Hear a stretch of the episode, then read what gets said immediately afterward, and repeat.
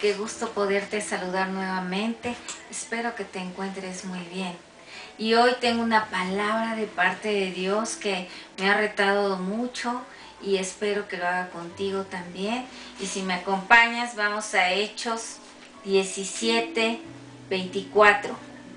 Y dice, el Dios que hizo el mundo y todas las cosas que en él hay, siendo Señor del cielo y de la tierra, no habita en templos hechos de manos humanas, ni es honrado por manos de hombres, como si necesitara algo, pues Él es quien da a todos vida y aliento y todas las cosas, y de una sangre ha hecho todo el linaje de los hombres, para que habiten sobre toda la faz de la tierra, y les ha prefijado el orden de los tiempos y los límites de su habitación, para que busquen a Dios.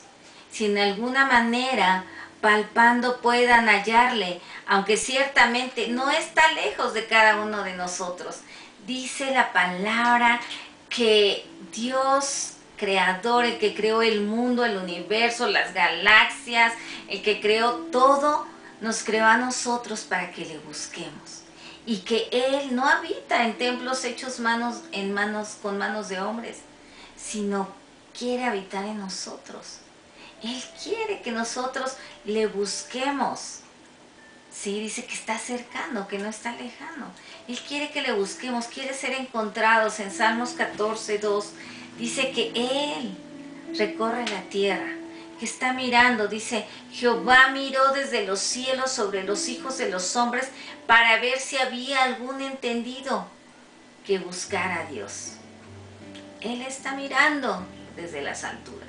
Dice que ve hay alguien que le busque, un entendido. Y eso tenemos que hacer, ser entendidos, de ver la necesidad, de ponerlo en primer lugar para buscarlo. Porque nosotros buscamos lo que queremos encontrar, lo que es de gran valor para nosotros, lo que es de importancia.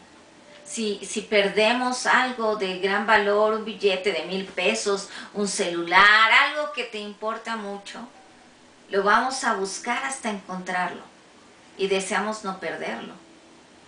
Pero si le damos el valor, y Dios no vale más que un celular, más que dinero, más que nada. Él es todo. Él debe ser lo primero en nuestra vida. Por lo tanto, debemos de disponer nuestro corazón para buscarle. Y quiero leerte una historia del rey Josafá que está en Segunda de Crónicas 17 él era el rey de, Judá, y dice en el versículo 3, dice, Jehová estuvo con Josafá porque anduvo en los primeros caminos de David su padre, y no buscó a los vales, sino que buscó a Dios de su padre, y anduvo en sus mandamientos y no según las obras de Israel. Jehová, por tanto, confirmó el reino en su mano, y todo Judá dio a Josafá presentes y, tuvo riquezas, gloria en abundancia. Dice, y se animó su corazón en los caminos de Jehová. Sí, él, él anduvo en los caminos del Señor y dice que su corazón se animó. Si tenía gloria, tenía riquezas, tenía la presencia de Dios.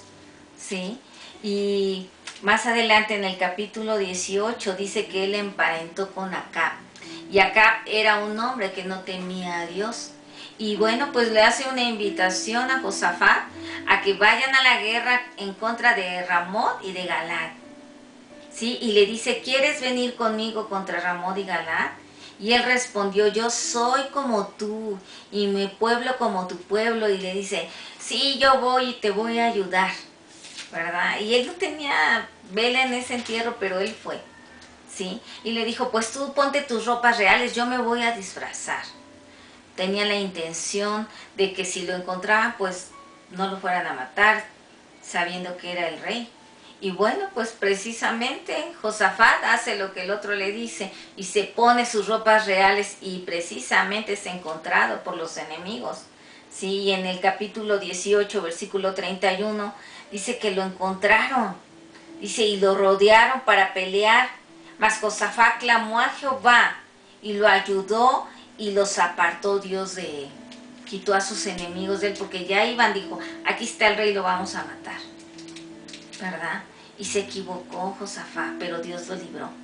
Le dio otra oportunidad.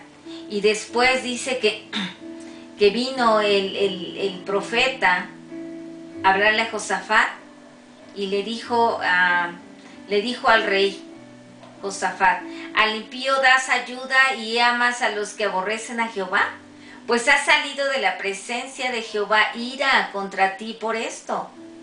Pero se ha hallado en ti buenas cosas por cuanto has quitado de la tierra las imágenes de acera y has dispuesto tu corazón para buscar a Dios.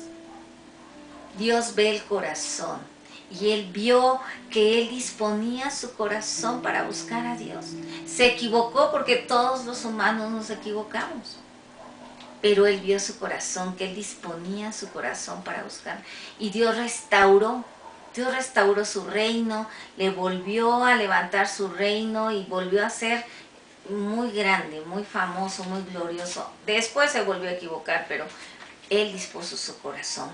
¿sí? Y, en Primera de Crónicas 22, 19 dice, poned pues ahora vuestros corazones y vuestros ánimos en buscar a Jehová vuestro Dios. Pongamos, dispongamos nuestro corazón. Él está viendo y conoce lo más profundo de nuestro corazón y Él ve cuando tenemos la intención, la disposición. En Primera de Crónicas 26, 11 dice, buscar a Jehová y su poder, buscar su rostro continuamente.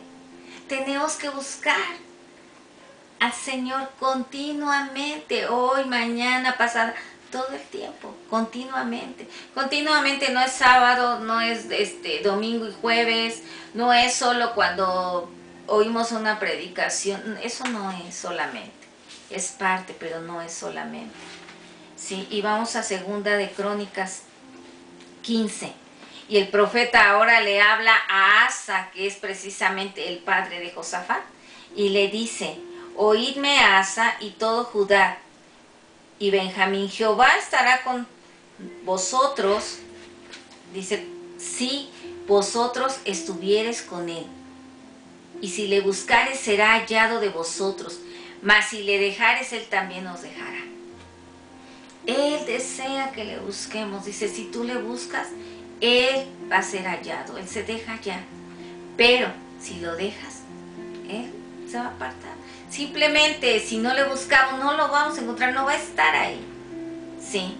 Y Él ahora habita en nosotros, no en, en templos hechos de manos de hombres. Él habita en nosotros. Pero si nosotros no disponemos nuestro corazón en meditar su palabra, en buscar su presencia a través de la oración, de la lectura, es cuando Él nos habla. E, Él mismo nos está hablando y no disponemos y no proponemos en nuestro corazón el hacerlo, el buscar, el ser constantes, el ser diligentes cada día, estar buscándolo todo el tiempo. No solo cuando lo necesitamos, sino buscarlo porque le amamos, porque le queremos adorar, porque le queremos exaltar, porque le queremos agradecer. Tenemos que buscarlo continuamente.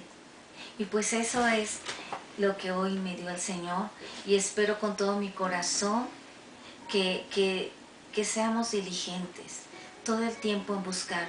Esto sí es realmente de vida o muerte. Nosotros dependemos de Dios. Nosotros vivimos por Cristo y para Cristo. Así que pues dispongamos nuestro corazón y busquémoslo y Él se va a dejar encontrar. Gracias y que Dios te bendiga. Bye.